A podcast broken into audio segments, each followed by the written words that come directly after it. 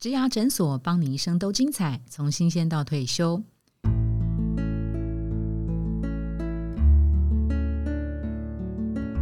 Hello，大家好，我是主持人 Pola。我们在九月份的主题呢是小主管的降财路，来到第四周，我们今天要谈的是。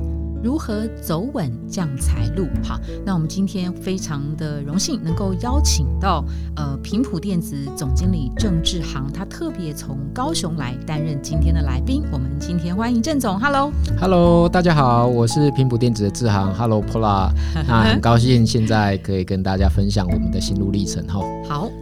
今天要听一个那个独家的故事，哈，就是呃，郑总今天本来是请郑总来谈这个大主管啊，他自己本身除了是大主管之外，还有二二代接班的故事。那因为二代接班的这个题材比较少，也是大家比较想听的，也很好奇。我们可不可以再请郑总再多介绍一下他？他现在四十六岁，哈。好，那个谢谢 Pola 哈，那我今天就来分享一下 由。不断的失败所累积出来的一些小成功，写泪史也没错。呃，其实我是二零零八年回台湾加入平埔电子哈，在那之前，基本上我的 background 并不是电子制造业。而是工业设计哈。对，那个郑总刚刚讲说，并不是电子制造。那讲一下频谱，主要是做那个呃工业用的电源模组哈。这个让大家知道一下。他说他主要是呃学工业设计，成大工业设计系嘛，不是留学也是念工业设计。我也是念工业设计，然后也念了互动性设计 （interaction design） 嘛。大家在讲 UX，是是就是那个 interaction U 差，对，没错。嗯哼，所以我就是拿了两个硕士。然后中间对，中间就是历经了一些实习啊、工作的经验。嗯，其实当初并没有想要回台湾哈。嗯，那只不过在二零零八年，大家都知道哈，如果是回顾一下二零零八发生什么事，基本上就是金融海啸、金融风暴。那那个时候只是想说啊，好啊，好像遇到一些困难，那回家分担一下，然后了解一下这间公司的状况。那想说可能待一下下吧，然后这一下下就到了二零二零年了。也太久了，十五年了，对，一待就十五年了，一待就是十五年。在这过程当中，当然呢，我们并没有电子制造业的经验。那我在切入这个工作的过程当中，其实也犯下了很多呃，不管是小主管、中阶主管、高阶主管都会犯下错误，就是说，第一个就是一个文化上的冲击嘛。你回来当时那个情境啊，二零零八金融海啸其实是很惨的。那个时候的频谱的频谱的状态是什么？就你是在一个谷底的时候回来？呃，是啊，嗯，那可以这样说了。对，那个时候，比如说，呃，他他等于是你父父父职辈的呃创业成立的嘛，频谱到现在是三十五年的时候嘛，对，所以那个郑总加入频谱的时候，刚好是频谱成立二十年。刚好是要变大人的时候，就碰到了金融海啸。这个时候，父亲请你回来接，你没有任何的抗拒吗？啊，当然是心里很抗拒。对啊，本来想说，哎，暑假回来看一下，这样子帮帮忙、打打扫，这样子。对啊，而且跟你学的不一样，跟我学的是其实是完全不一样的状态。然后来了一个金融海啸，基本上这家企业是没有什么规模的管理制度，那也没有很标准化的流程。那个时候就是父亲创业的。呃，父亲跟一群朋友啦，对对对，那个志同道合的一些朋友创了这间公司，可以想象是在铁皮屋那种吗？哎，是耶，是耶，就是大概是这样的状况，就是说从透天处啊开始成立，开始做一些呃产品的研发，然后生产，然后交给客户。呃，如果我们讲复合成长率，其实都是在十 percent 上下嘛。那那大家可能想说啊，十 percent 没有很厉害，但是我们大家去想是。如果我们是每年大概十分之三下连续成长三十年的时候，它是会是一个非常惊人的数字。它是一个稳健的成长。那也就是说，在那当下遇到一个困难，这个困难也是没有遇过的。原因是因为，哎，一下子营收少了三十 percent 嘛，三十五 percent 左右。其实大家都知道，一个企业好的营收可以解决一切问题啊。嗯，意思就是，当我营收够高的时候，我公司有赚到钱。其实所有问题都不是问题。嗯，当营收不够高的时候，所有问题都是问题了。对，嗯嗯。所以在那当下就会变成说，哎，高级主管或者是外来的空降部队当中，都会看到一个情形，就是大家会觉得问题重生嘛，看到什么事情都觉得它不对，都想要改。哦，或者是说，对，那他也会散发出一种气息，就是众人皆醉我独醒。其实要了解一个企业哈，不是像不是在于说，哎，我今天来，然后一个礼拜看到问题就可以解决的。很多高级主管，就像我们刚刚讲，一进来就想要大张旗鼓、新官上任、阔斧，对，想要马上解决很多的问题。嗯，但实际上我们这个时候应该反而要把手抓住，忍一下。嗯，要忍的原因其实是在于说。就算我们觉得它很奇怪，嗯，它都会有它历史的脉络。我们要先了解它的历史脉络，要先同理这间企业。我们要救市，一定要先入市，嗯，就是我们要有这个决心，要能够弄脏自己的双手，而不是袖手旁观，认为哎大家是错的。但是要改变一个企业的核心价值观，或者是作业的流程。基本上是很困难的，嗯，因为我们不管是在高阶的人员，啊，我们今天空降到一间公司，我们是高阶主管，其实都很难以力服人，嗯，我们要能够以同理的状况让大家去理解，让大家相信我们现在要做的事情是对的。那所以说，我们就必须要先累积一些小型的成功嘛，对不对？所以我们一开始先不要把心放得太大，嗯，就 deliver 一个东西，deliver 一个东西出来，让大家觉得说，哎。哦，这个原来可以这样做，哎，这个是有效的。小的任务开始，那这个小的任务有可能是我自己，或者是我再加一两个伙伴可以完成的，然后再慢慢的呼朋引伴嘛，嗯，对不对？所以这个呼朋引伴的过程是非常重要。嗯哼，那你你你刚开始接的时候，你说不能以利服人，你也不能以位服人啊，你必须以人服人啊，或以事服人啊。对，那你要服他们之前，你你你花了多久的时间了解父亲跟他朋友创业？满二十年的企业碰到什么样的问题？那个时候的挑战难度在哪里？第一个，外围环境使得呃营收突然掉了三十五，本来是一个很稳定的公司，然后它突然 drop 下来，这是一个；还是说你碰到的问题是你自己背景呃学工业设计的跟电子制造的不符合？好，还是说呃制作流程的凌乱，没有 SOP？可能过去的成功叫做机会主义。还是说员工本身的心态是比较老化的，然后你面对这些问题的时候，你怎么解决？去找到一个你刚刚提到的那个后面改善的那个机会点呢？这个基础难题，我觉得最核心的部分其实在于是呃产出的品质不一的状况。对，因为我们当然是标榜的快速、弹性，能够把东西交付给客人嘛，对不对？其实这中间的流程很多都是靠着经验，有可能是说都存在个人的对脑袋里面，然后 A 做的跟 B 做的不太一样，对，嗯，所以这个流程的不标准化跟产出结果品质的不一，其实是一个蛮大的问题。但是这个核心的改变会变成说，大家会觉得啊，我们从开始到现在都是这样做的啊，对啊，我们都做得很好啊，是啊，因为其实我也遇到就是高阶主管啊，就是跟我拍桌子说你懂什么，对，就是我这种情形嘛。其实我我想每个主管哈，高阶主管他加入一个新的环境或升到某个位置，当他想要做一些改变的时候，大家。诶，defense 对，就不管他真的是不是拍桌子，但是他可能透露出来的眼神都是你懂什么？想听那一段呢？拍桌怎么样？怎么样被拍哦？对他就会觉得你毛头小子比我年轻，那我在这一行做这么久了，你凭什么来跟我说我做的不够好？那但是基本上就是说，产品设计开发的过程当中，必须要有一些标准化的过程。它必须要有一些 criteria，那这些 criteria 必须要去 ensure 它它跟实际量产是有关联性的。嗯，它不是说哎，我测试完讲说，哎，它效率要八十五趴，我测完八十五趴，这个东西在实际生产就会八十五趴。嗯其实不见得是这样子。嗯嗯，对。那那你怎么去解决这件事？你怎么说服他呢？因为你等于是你对他来讲，你你等于是一个空降嘛。对，对不对？然后然后还有一个老少配的这个问题嘛。以以以小领领领大的这个情情况嘛？啊，我想每一个成功的主管都有可能会领导到一个比较资深的员工。是哦，以我现在写历史来讲，我们就是说，请不要以自己的职位认为说我们自己看到的东西就是全貌。我们必须第一个先肯定对方的表现。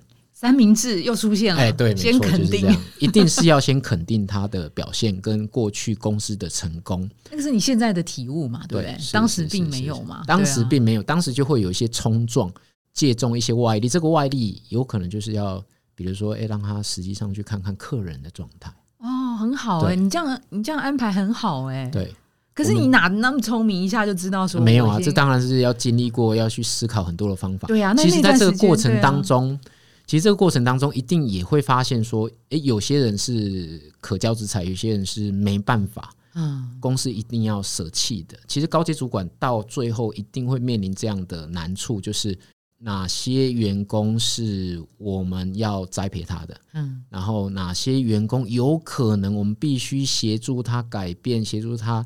比如说，在公司内部转换职位，或者甚至是说到最后要舍弃他的。那在当时的时候，这件事情一定是很难搞吧？其实是非常艰困的一个环境，因为我也曾经去思考过，当然跟董事长有讨论过。我我曾经跟他讲，董事长就是您的父亲对，是是。我跟他讲过一句话，说：“哎，我都没有自己的人马，其实很难做事。”但是他很有智慧的跟我讲说：“实际上，你要把所有人都当成自己的人马。”真的，所以这也是专业经理人本分。我们真的要成功，实际上要先不要想说我要先有自己的人马跟对方对抗，因为对抗你或许可以得到当下的胜利，对，但是你会种下一些不良的后果。所以我必须要先，我当时是怎么做？先去找到一些认同这个概念的人。我们要做一件事，不会是直接找到跟我们。最对立面的人合作，因为这个合作是没办法达成，所以你是先合纵连横，对，先去找到一些，然后说，哎，他觉得这个概念不错，然后这好像可以试试看，然后我们就是跟他合作一些小的东西，比如说，我们改造一些流程啊，哦，然后看看那个结果怎么样，嗯比如说我的不良率有没有改善，客户那边。他怎么看这件事？他觉得我们有没有达到我们该有的目标？哎，公司有没有变得更好？所以就这样一点一滴、一点一滴去让大家相信。其实我我也曾经发现到，怎么去发现自己的方式是有点问题或者有效。其实有一件事是这样，就是当我我们做一件事情的时候，导大家来说，哎，这样这样这样，我们就这样做。嗯。然后在那当下，如果会议室当中一片静默、鸦雀无声，其实我们就会发现这个。做法可能有点问题，嗯，所以所以比较好的做法其实是在于说，对，有人参与这个讨论，是。他会认为你这个主管是可以讨论的，因为我们要的是最后达到那个目的嘛，嗯，那用什么做法不拘，嗯，到最后其实一个大主管或者一些高阶主管，我们应该要多跟部署讨论一些坏的问题，我为什么要这样做，或者是说为什么是设定这个目标，嗯，然后怎么做。可以尊重部署的专业哦，因为他们毕竟在这个职位上，他毕竟是第一线的人员，他一定比我了解第一线的状况。我觉我觉得太好了，董事长跟你讲那个，你你问他说我都没有自己的人嘛，他就跟你讲说他们就是你的人吧。对，我觉得太重要了。是，对，所以所以其实专业经理的本分，然后光环来自于这间公司，而且我们要做到尽可能做到不带来不带走。嗯，就是把你所有经营的资产是留在。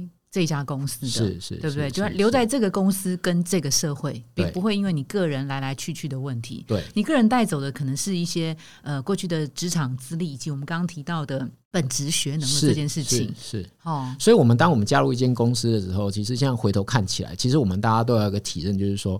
今天为什么企业会需要一个高阶主管，或者是新的空降主管？是，其实他就是为了要解决某个问题，或者要达成某个目的。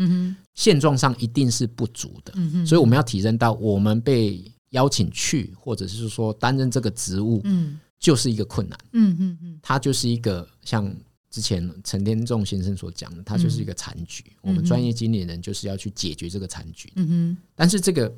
这个困境基本上是到最后我们要去梳理的，因为没有人会告诉我们什么是标准答案，所以才需要你啊，对不对？是我们的价值在这里。所以我也曾经看到有一些主管们哦，或者说听到的案例，他可能加入一家公司，就会觉得说，为什么这里也缺那个，也缺这个，然后资源又不够，我要怎么做？其实这个就是我们的价值啊。我们面临这个困境，就是大家觉得我们有机会可以解决这件事。是。厉害的那个经理人啊，应该是在一个没有资源的情况下，就能够做出一些什么样的成绩？哈，对，这种是这种才是真的很厉害、很顶尖。是那当然就是说，我们也都知道，哈，市场跟外在环境变动非常非常快。嗯，那很多高阶主管的存留生存率并不高嘛。这个其实我们应该是从一零四的 data 上应该也可以看得到，或者是说我们看到一些报道也都是这样。嗯，其实这个这个会是原因，是因为。企业的期待跟自我期许的冲突嘛。嗯，当它交集越大，两边交集越大的时候，我们能够当然在这个企业体当中，我能够发展的空间就越大，或发展的时间就越长。嗯当这边两边的呃差距越大，拉距越大的时候，它有可能就不容易存活，或者是说它。会觉得自己不适应。嗯哼，刚刚郑总提到那个数字啊，我们这边有一个数据，我我分享一下，就是说大概现在有一个统计啦，大概百分之五十到百分之六十的高阶主管哈，他们在上任一年半之内，也就是一年半十八个月，十八个月对，大概百分之五十到六十，大概都会铩羽而归哈。但几个常见的主要原因，刚那个郑总也提到，比如说他可能是空降部队，呃，水土不服，水土不服当然很多，有他个人的特质，有公司。的协同的问题，或是有人事的一些议题，还有一个呃是呃公司文化的开放保守的这个问题，还有呢就是他本身的专业能力跟领导力哦不到位哦，就是呃可能用人主管我我看错人，我看走眼了，我觉得他专业的那个纵深非常深，但是发现。他可能不到位，或是我横向的那个呃 scope，我觉得他的领导力够啊，结果我发现我看走眼也不到位，这是一个。还有就是他自己本身的这个呃万年科长的惯性改不掉，这个都可能会。导致大概有百分之五十到六十一半的高阶主管在一年半之内就是会退出。好好，那我这边回到那个刚那个郑总有提到的，就是嗯，even 你是一个人单枪匹马的到这个公司，或者是被升上来，所有你看到的人都是来帮你成就公司更更伟大目标的这一群很好的帮手。但还有一个做事方法，你刚刚有提到一个重点，就是如果今天是一个一言堂的话，你不用得意，你可能小心一点。对，刚刚 Pola 讲的很好，其实就是说，比如说空降主管，或者说我刚到这家公司，大家都会抱持着有点看好戏的心态，是来看看你能够带出什么样的成绩。那一言堂其实通常会发生在就是说，我们想要一定要这样做，然后又不听别人说，那别人也觉得没关系啊，那就听你的。嗯，那反正成果你来担，到时候搞砸是你的事。大家有听进去，但是我心里面不服。那我也知道我讲了没用，好吧？那你就按照你的意思做。当我们的下属或我们的团队不相信这件事可以成功，那自我的预言他就不会成功。他不相信嘛？对，当他不相信，然后他可能就是说：“好啊，老板这样讲，我就稍微做一下嘛。”嗯，那就有可能，哎，他就打折五十趴，然后结果出来可能就是三十趴，那他就会更觉得说：“你看嘛，我就说他没有用。”那郑总刚刚有提到，就是你你在一开始的时候，你找出了一个很聪明的方法，你就去先找到认同这个概念想法的人，然后在一起大家来做这件事情。这个方法是谁教你的？因为其实你的背景啊，跟那个呃平普的在做电子制造业本来就不一样。你可能是熟悉它其中的一个，讲 U 叉好了举例，对。但是可能在设计端或者是制造端或者是生产流程这边，你在刚回到这个公司的时候，其实还是。门外汉嘛，是啊。你后来怎么样找到这个可发动的引擎呢？我觉得其实就是说要用心、用力、用时间。你那段时间花了多久的时间？其实我认为，呃，我其实一直是一开始啊，就是很长一段时间是非常不适应这个环境。到底多长？人家说一年半，你是多少？我我觉得哈，就是说我前面大概有。半年是完全不想去上班的，真的。可是你不是说要回家帮忙，看可以帮到哪里这样？那但是有一天我突然就是想说，要不我就把它做好嘛，不然我每天这边抱怨自己也很痛苦。那我要把它做好，就表示着我要忍受这些可能我讲的话没人会听啊，然后我想要推的事情没人会做啊，没鸟这件事。对，是我要的改变不会马上被看到。所以说，我觉得这个还是一个自我对话的过程。我们要先接受现状就是这样。那现状既然是这样，我们也不要想着说我要一步即成，但是也不能一直做不出成果。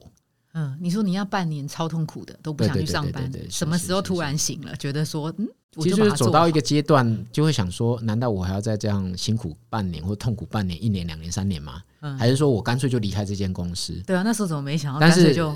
但是我的情感因素，嗯，不是情感因素，而是说对自己的期许放不下。我会觉得我，我就只有这样了吗？对，就是我既然接受了这个挑战，我应该要做出一个成果，然后真的要告别这家公司，再告别。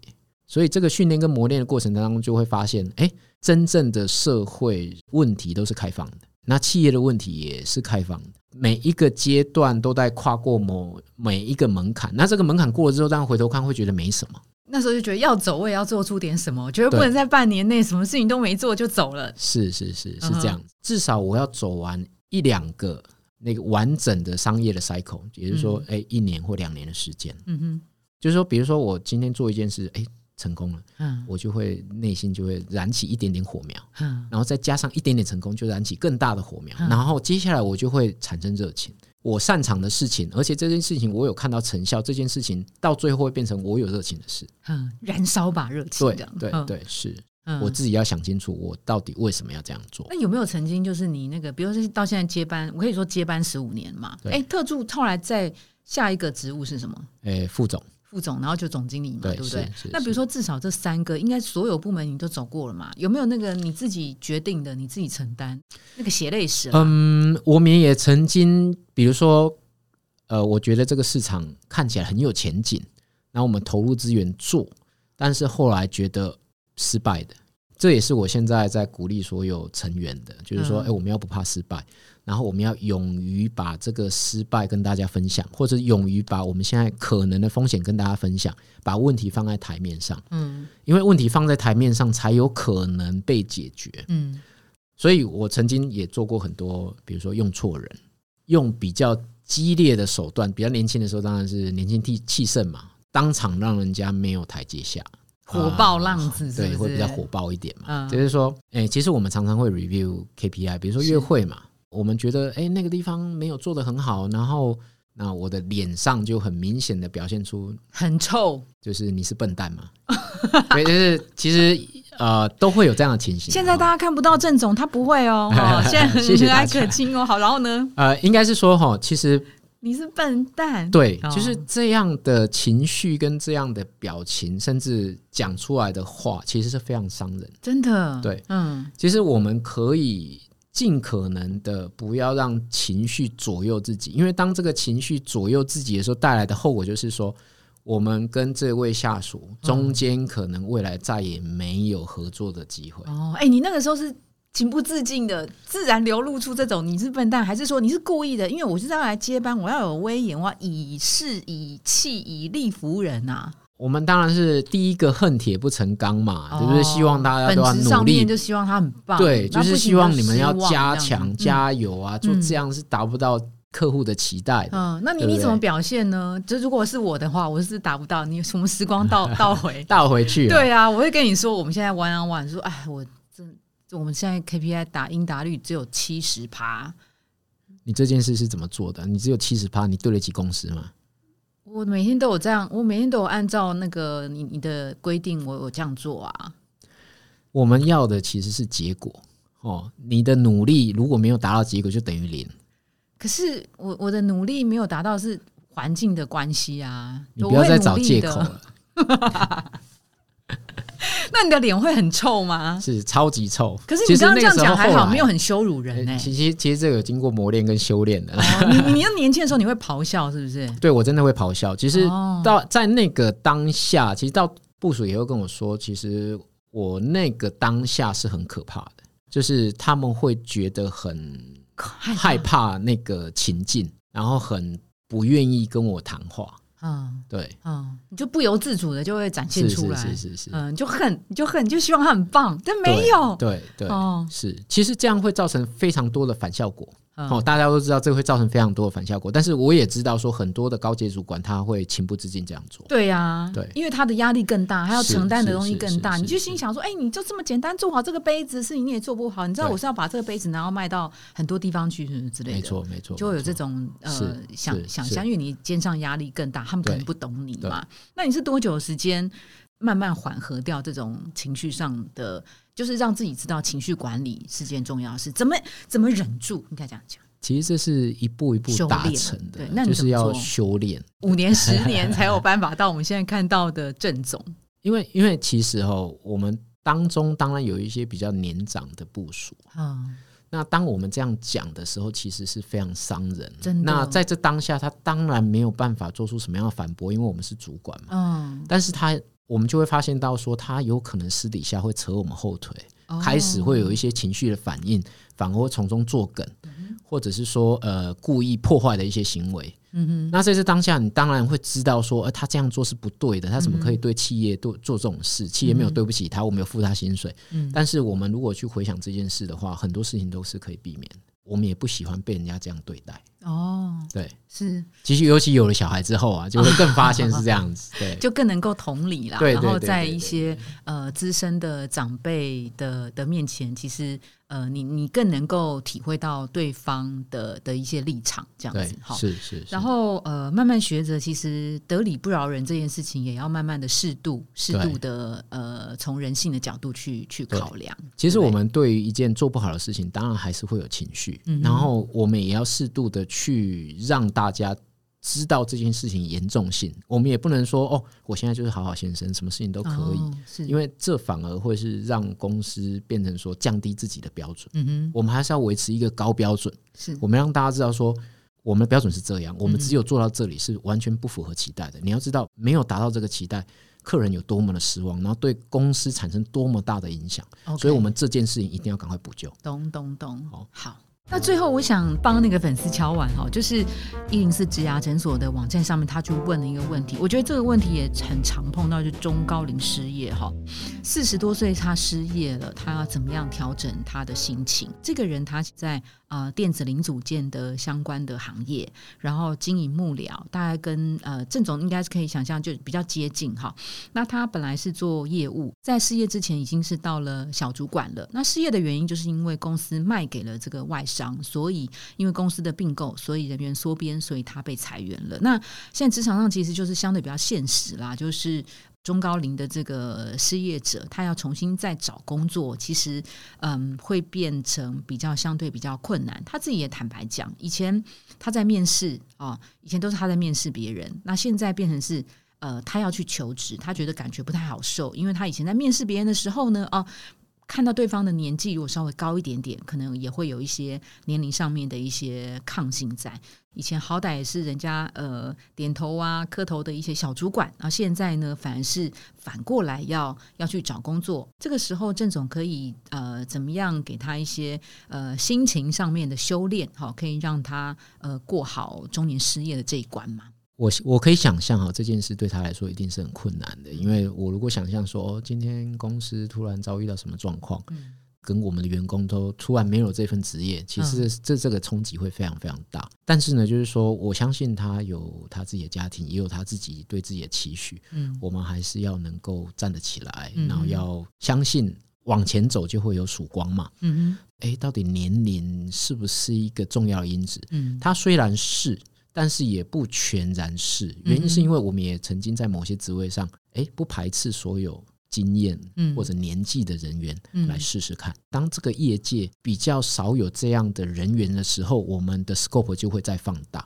其实，在现在这个偏向劳方的市场，我必须要现在这样讲，是因为我们有非常多的外商企业在这边做投资嘛，然后也非常多的台商回流。嗯，其实我相信，我们只要能够妥善的凸显自己的强项。嗯，凸显自己的强项。哎，我们过往的特殊经验是什么？我跟我们跟别人不同的地方在哪里？就会有机会到找到自己可以发挥的地方。刚郑总其实也提到，就是现在是一个劳方市场的一个求职的年代嘛，其实基本上就是事求人啦，好，事服于人，就是工作机会其实是相对比较多的。更何况这一位求职会员呢，他是在电子零组件待过，那台湾电子零组件其实呃景气其实能见度是相对比较高的，好，还有就是他过去是当业务，那业务其实弹性也就比较高，所以他可能要呃把自己中高龄的这个呃呃。自己认为是一个限制，可能不要摆在那么前面。对，好的。那最后我在想，保持正向。哦，对，永远都要正向。明天起来，每天都是新的一天的开始。没错，好的。那最后，我还是想要请郑总送我们一个礼物，就是董事长还有没有给你一些什么话？给这些，其实这个也是老生常谈哦，但是就是事缓则圆。哦，不要再得理不饶人哦。对，事缓则圆，它有很多种意涵、解释跟执行的方式，包含就是说，当我们不管在觉得这件事情怎么对、怎么样，马上要立即去做，都要先做一些布局，做一些准备。这些布局跟准备，包含就是跟各个利害关系人做好沟通，让他们知道说，哎，我们想要执行这件事情，那这件事情做这件事情的好处是什么？那当然有可能会对你产生一些影响，但是我们都希望公司更成功嘛。那我们一起来促成这件事好不好？那听听对方的意见，嗯然后他我们做完这些交流，他也会觉得我们有尊重过他。OK，我觉得尊重是一个很重要的事情。是郑总在刚刚重新诠释了那个“事缓则圆”的那个“缓”这个字啊，其实就是谋定而后动哦。你在做一些呃很贸然的这些行动之前，可以先好好的想一想。这件事情到底对我们的公司、对我们的社会有什么更好的价值跟贡献？好，好，谢谢 Pola。我们今天非常谢谢那个郑总带给我们那么精彩的故事，特别是以他自己的亲身经验送给大主管好多的故事跟礼物。谢谢您，谢谢，谢谢，好，谢谢大家，谢谢，拜拜，拜拜，谢谢。